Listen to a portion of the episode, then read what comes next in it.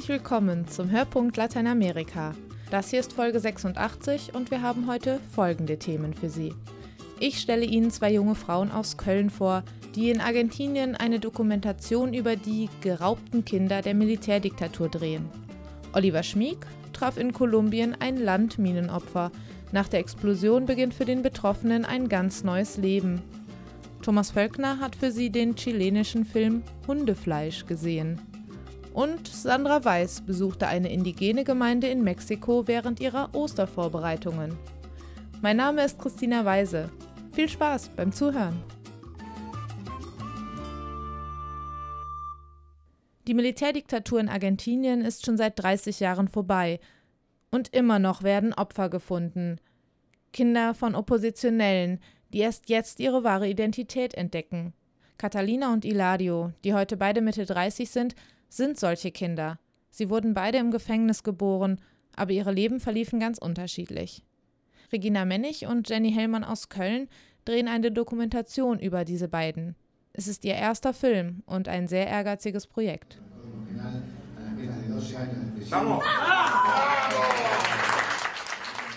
Catalina und ihre Freunde jubeln. Catalinas Ziehmutter wird zu einer Haftstrafe von zwölf Jahren verurteilt. Der Grund?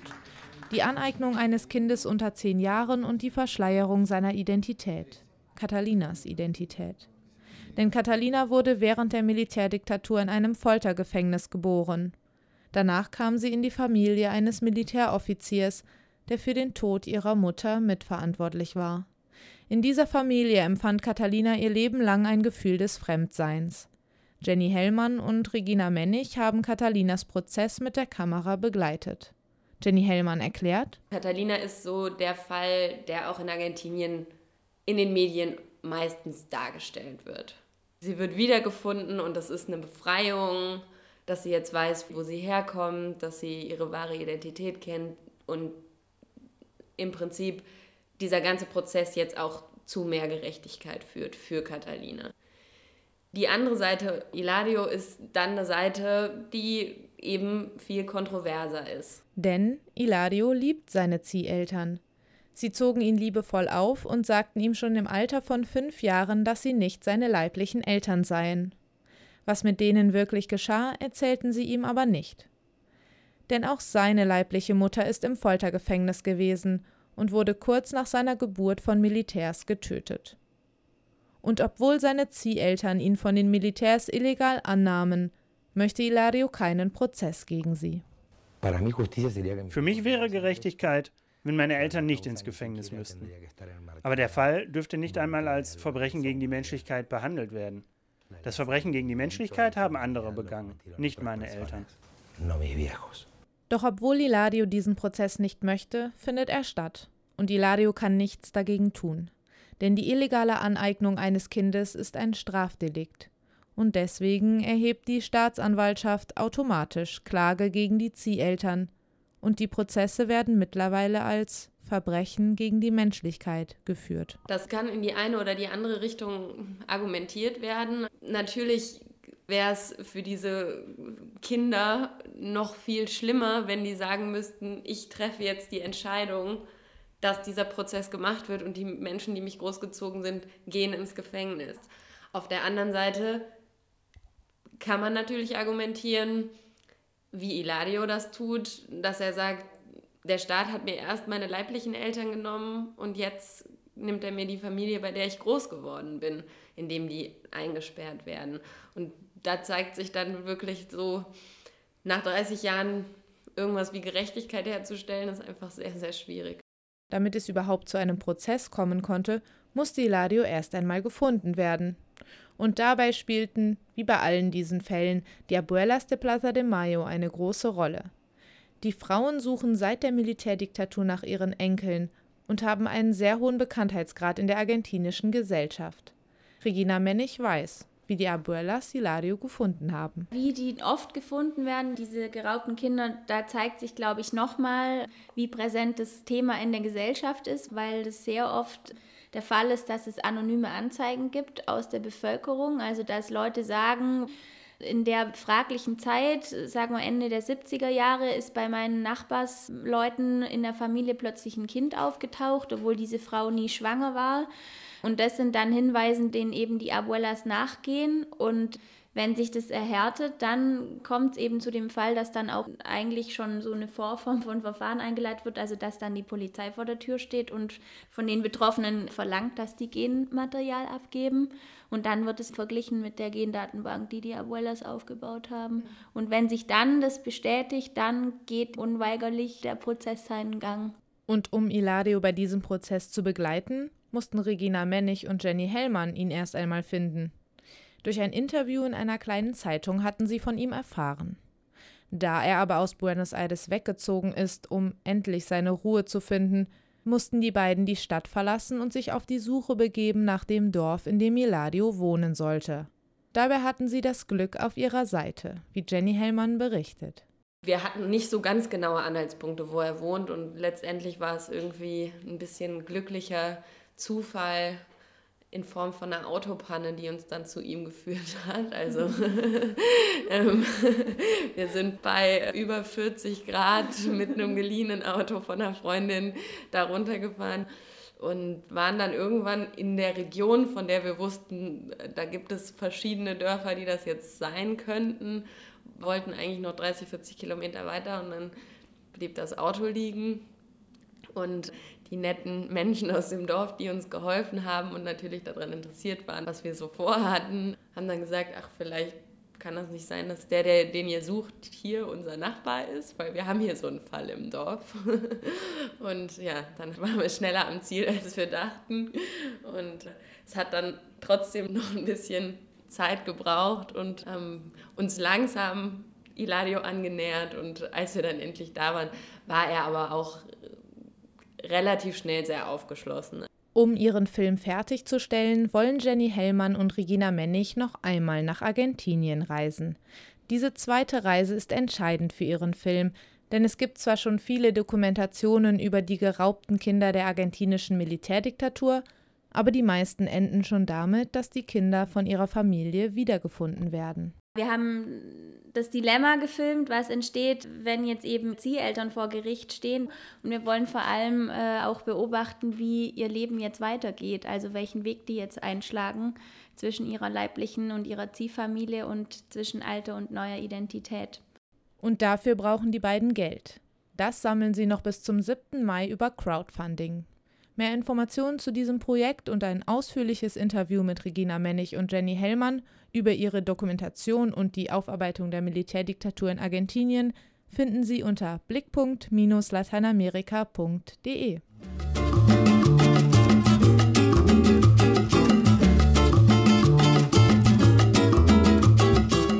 Kolumbien ist ein Land, in dem die Gewalt an der Tagesordnung ist. Der Bürgerkrieg zwischen der FARC-Guerilla und der kolumbianischen Regierung forderte schon viel zu viele Opfer, zum Beispiel durch Landminen. Überlebt jemand die Explosion einer solchen Mine, beginnt für ihn ein neues, ein ganz anderes Leben. Oliver Schmieg hat in Kolumbien mit Gerardo Hernández gesprochen, der sich so ein neues Leben jetzt aufbauen muss. Am 4. April war der internationale Tag der Aufklärung über die Minengefahren. Aus diesem Anlass gedenkt die Welt den Opfern einer der fürchterlichsten Waffen, die in Krisengebieten verwendet wird. Die Landmine. Kolumbien ist weltweit nach Afghanistan das Land mit den meisten Opfern. Allein im vergangenen Jahr kamen in dem südamerikanischen Land 38 Menschen durch Minen ums Leben, 321 wurden verletzt. Gerardo Hernández musste im Oktober 2010 ein Bein amputiert werden. Im Norden des Bundeslandes Antioquia war der damals 39-jährige Landwirt auf eine Mine getreten, die auf einem Fußweg in der Nähe seines Hauses versteckt worden war. Wegen der besseren medizinischen Versorgung lebt Gerardo heute mit seiner Frau und seinen Kindern in Medellin. Un accidente es como volver a aprender a, como a nacer. Wenn man einen Unfall überlebt, wie ich ihn erlitten habe, dann ist das wie eine Wiedergeburt. Es ist ein Wunder, dass ich die Explosion der Mine überstanden habe. Danach muss man wieder alles von neuem lernen, so wie die Mutter einem Kind das Krabbeln beibringt. Man ist gezwungen, ein vollkommen neues Leben zu beginnen. Das Leben, das man vorher geführt hat, gibt es plötzlich nicht mehr. Man muss lernen zu akzeptieren, dass man dieses Leben verloren hat. Und auch die Familie verliert ihr Leben, so wie sie es gekannt hat. Mit einer Behinderung bekommt man auf keiner Finca Arbeit und in der Stadt noch viel weniger. Das heißt, man muss sich daran gewöhnen, dass man nur noch sehr wenig Geld zur Verfügung hat. Es gibt Dinge, die man sich gar nicht mehr leisten kann. Und trotzdem darf man den Mut nicht verlieren. Acostumbrarse a lo poquito que se gane.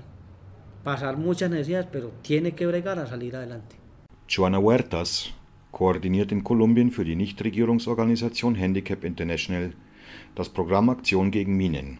Für viele Opfer ist sie die erste Ansprechpartnerin. Die Probleme und die Schwierigkeiten, mit denen sich die Opfer von Landminen auseinandersetzen müssen, kennt sie daher aus erster Hand. Eh, ich finde, dass die Regierung seit 1990 einen großen Aufwand betrieben hat, um den Opfern von Landminen zu helfen. Die aktuelle Regierung hat sogar das neue Opfergesetz verabschiedet, das sicherlich eine Verbesserung darstellt und den Opfern vor allen Dingen eine komplette Versorgung anbietet. Allerdings hat der Staat nicht genügend Kapazitäten, um alle gerechtfertigten Ansprüche der Opfer zu erfüllen.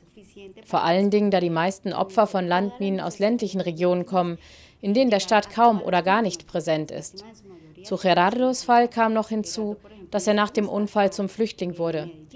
In Medellin konnte er zumindest ausreichend medizinisch versorgt werden. Zwar gibt es Gesetze, die den Opfern von Landminen staatliche Hilfe garantieren, allerdings können diese oft nur bedingt erfüllt werden.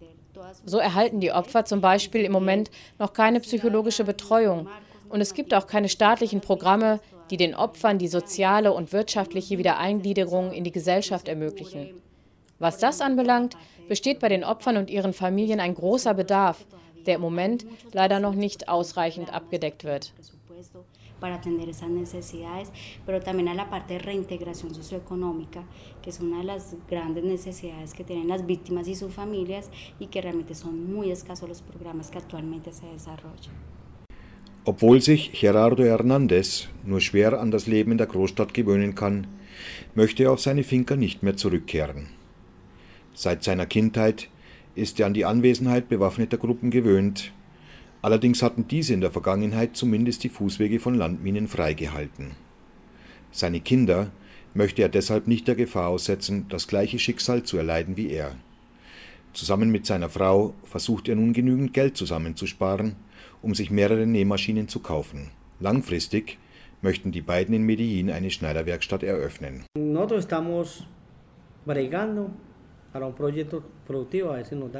Meine Frau und ich versuchen im Moment, genügend Geld für den Kauf mehrerer Nähmaschinen zusammenzubringen. Damit könnten wir von zu Hause aus arbeiten und gleichzeitig auf unsere Kinder aufpassen. Denn wenn ich irgendwo in einem Dorf Arbeit suchen würde, dann müsste meine Frau mit den Kindern alleine zurückbleiben. Meine Frau macht im Augenblick einen Kurs, um das Schneiderhandwerk zu erlernen. Damit könnten wir dann eine Werkstatt aufmachen und würden hoffentlich genügend Geld verdienen, um unseren Kindern das Essen und die Schule zu ermöglichen.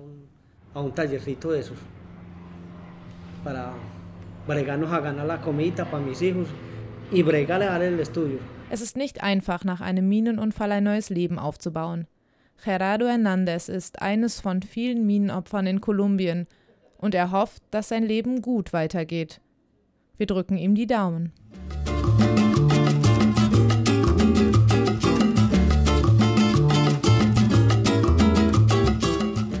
Hundefleisch.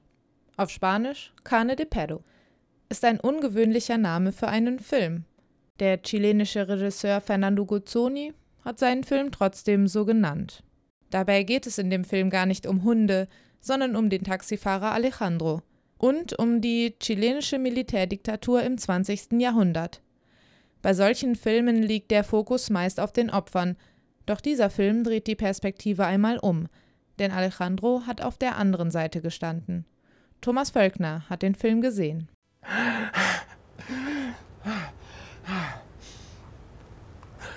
Alejandro hyperventiliert wieder. Der heftige, unkontrollierbare Atem überfällt ihn immer aufs Neue. Hinzu kommen ein Stechen in der Brust und in der Folge die Angst. Dann hilft nur noch kaltes Wasser in kleinen Schlucken und zur Kühlung der Innenseite der Handgelenke. Alejandro ist die Hauptfigur im Film Carne de Perro, also Hundefleisch. Ein Mann von etwa Mitte 50, alleinstehend, seit ihn seine Frau Laura und die Tochter Anna verlassen haben. Eigentlich fährt er Taxi, doch weil der Wagen gerade zur Reparatur in der Werkstatt steht, fehlt ihm auch noch die Alltagsroutine. So durchstreift Alejandro zu Fuß und per Bus die Großstadt, teils auf der Suche nach Kontakten, die allerdings allesamt ins Leere laufen, teils, schlicht und ergreifend, um der Angst zu entkommen. Alejandro, eh, na, yo no, no encuentro que tenga ningún problema físico. No encuentro nada raro, de hecho. Ahora me gustaría que, eso sí, derivarte a una interconsulta con una psicóloga al consultorio. Der Allgemeinmediziner, den er konsultiert, sagt es ihm auf den Kopf zu. Er habe gar kein körperliches Leiden. Sehr wahrscheinlich seien die Schmerzen seelisch bedingt. Ob er nicht vielleicht mal mit einem Psychiater reden wolle. Aber Alejandro will diese Art Diagnose nicht wahrhaben. Es kann nicht sein, weil es nicht sein darf. Yo no, yo no tengo ese problema. No, no creo que sea eso, porque yo siento dolor y me late, me late aquí. Der junge chilenische Filmemacher Fernando Guzzoni zeigt mehrere aufeinanderfolgende Tage im Leben seines gescheiterten und depressiven Helden. Guzzonis Handkamera ist immer direkt bei ihm. Sie lässt nicht locker. So kommt es, dass sich Alejandros Leben, sein Scheitern und seine Vergangenheit unmittelbar aus den eingefangenen Alltagshandlungen erschließen. Beispielsweise, wenn er zwei Staatsflaggen auf dem Dach des kleinen schäbigen Hauses anbringt, wenn er ein Propagandavideo der chilenischen Neonazis anschaut und wenn er eine Versammlung von ehemaligen Militärs besucht, die für ihre soziale Absicherung kämpfen. Todos acá como ex uniformados estamos reunidos eh, en la búsqueda de legítimas soluciones. Y lo que es más importante, la búsqueda de, de nuestras reivindicaciones sociales. Por cierto, civiles ahora. ¿ah? Die Filmfigur Alejandro wird einerseits als Unsympath gezeigt, der in seinen frühen erwachsenen Jahren Angehöriger einer militärischen Spezialeinheit war. Damals, als Pinochet an der Macht war, beteiligte er sich an der Verfolgung und Folterung von Oppositionellen. Dieser Abschnitt des Lebens hat ihn geprägt. Im Negativen. Schließlich sind alle seine Beziehungen inzwischen zerbrochen.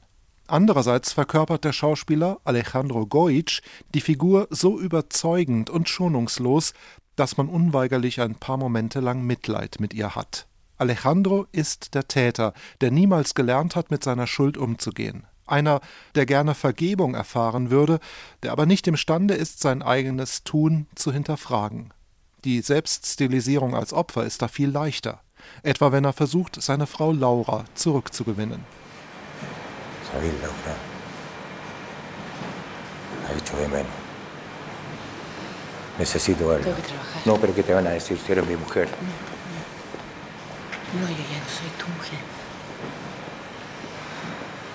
No soy tu mujer. Einzig sein Hund hält Alejandro die Treue. Und selbst diese doch eigentlich unerschütterliche Beziehung zwischen Herrchen und Hund wird am Ende nicht halten. Fernando Guzzoni ist mit Carne de Perro ein bedrückendes und äußerst intensiv dargebrachtes Bild aus dem heutigen Chile geglückt.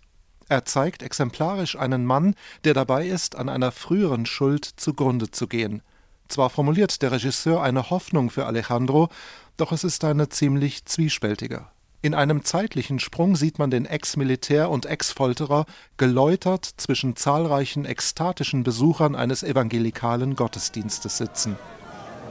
Sean sin nombres. Sean río bautismal.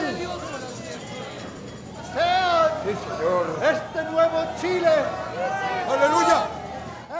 Der Prediger verknüpft die Verheißung auf die Reinigung von den Sünden mit einigen Parolen, die Alejandro herbeisehnen dürfte. Da heißt es etwa für ein starkes Chile oder Ja zur Vergebung, Ja zum Vergessen. Für den geschundenen Sünder und den beinharten Nationalisten eine süße Vorstellung. Sí, al perdón. Sí, al olvido. Sí, señor. Halleluja. Halleluja! Halleluja! Applauden, hermanos! Applauden! Wer sich Alejandros Suche nach einer Identität auf der Leinwand ansehen möchte, kann dies tun. Cane de Perro, Hundefleisch, läuft bereits in ausgewählten Programmkinos in Deutschland.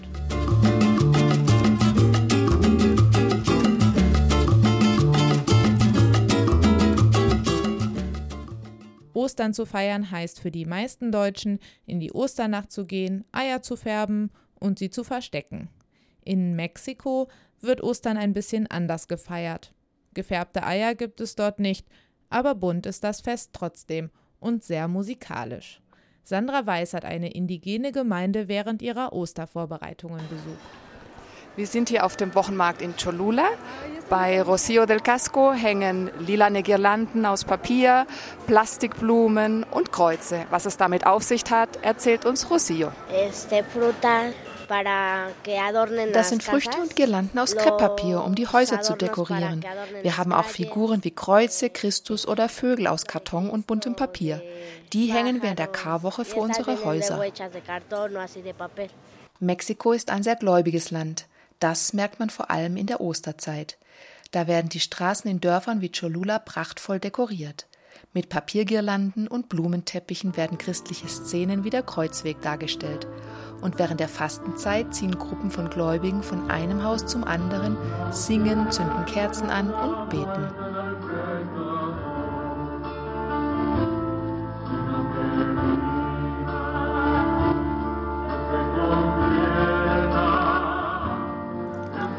15 Minuten von Cholula entfernt liegt Santa Maria Tonantzintla, eine der schönsten mexikanischen Kirchen des indigenen Barock. Hier übt Daniel Cuautle auf einem Tochacate für die Osterwoche. Was das ist und wie sich das anhört?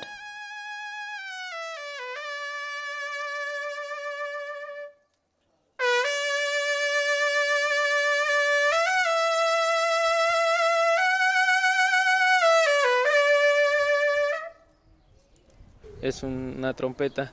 Das ist ein Tochacate, das heißt übersetzt süße Flöte, ist aber aus Metall wie eine Trompete. Es hat keine Tasten und statt hineinzublasen muss man die Luft einatmen. Das ist recht schwierig und verlangt gute Lungen, aber ich mache das seit ich zwölf bin. An Ostern sind wir ein Dutzend Musiker und mehrere Tage lang im Einsatz. Das Instrument haben unsere Vorväter hier aus dem Dorf erfunden. Und es ist typisch für Ostern, denn es symbolisiert das Leiden Christi.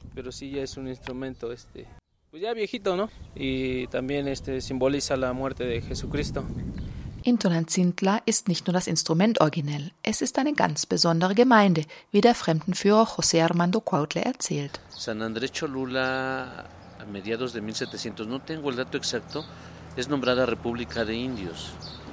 Tonantzintla gehört zu San Andrés Cholula, das Mitte des 18. Jahrhunderts zur Indio-Republik ausgerufen wurde. In dieser Republik gelingt es den Ureinwohnern, viele ihrer Traditionen prähispanischer Herkunft zu bewahren. Und Ostern ist Ausdruck dieses Synkretismus. In Tonantzintla ist das besonders in der Dekoration präsent. Yo me refiero a ella y a Tonantzintla en especial por el adorno que presentan ellos. Nicht nur an der Dekoration, auch am Namen merkt man, wie sich hier spanisch-katholische und indigene Traditionen vermischt haben. Tonantzin war die aztekische Schöpfergöttin. Auch sonst ist die Gemeinde sehr auf Eigenständigkeit bedacht. Es gibt hier keinen festen Priester und die Osterfeier wird ganz von der Gemeinde gestaltet, also von den Nachfahren der Ureinwohner, die die Kirche vom 16. bis zum 19. Jahrhundert gestaltet haben, mit bunten Chili- und Kakaoschoten aus Stuck, mit exotischen Blumen an der Kanzel und federgeschmückten Engelskindern, die in der Kuppel zum Himmel fahren. Wie in diesem Umfeld Ostern gefeiert wird, erzählt Veronika Toxki. Nuestro Padre Jesús lo salen en procesión por todo el pueblo. A las 5 de la mañana regresa. De la 4 de la Am Donnerstag startet um 4 Uhr nachmittags eine Prozession und am Karfreitag kehrt sie um 5 Uhr früh zurück in die Kirche. Die Kirche ist geschmückt mit Palmwedeln, die die Männer zuvor aus dem Wald am Fuße des Vulkans geholt haben. Der Altar ist mit einem großen Stofftuch verhängt. Dahinter gurren echte Tauben und gackern Hühner. Vom Dach baumeln richtige Früchte. All das symbolisiert für uns das Paradies. Das ist eine ganz besondere Tradition und ich lade alle ein, uns zu besuchen. Es una Semana Santa muy bonito, una tradición muy, muy especial.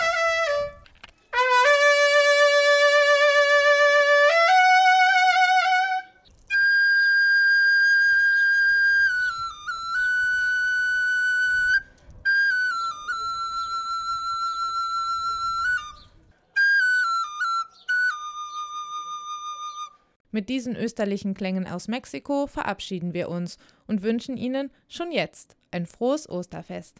Denn das war der Hörpunkt Lateinamerika für dieses Mal. Vielen Dank an Sandra Weiß, Oliver Schmieg, Thomas Völkner, Roman Krupp und Nicola von Bonn für ihre Mitarbeit. Mein Name ist Christina Weise. Auf Wiederhören!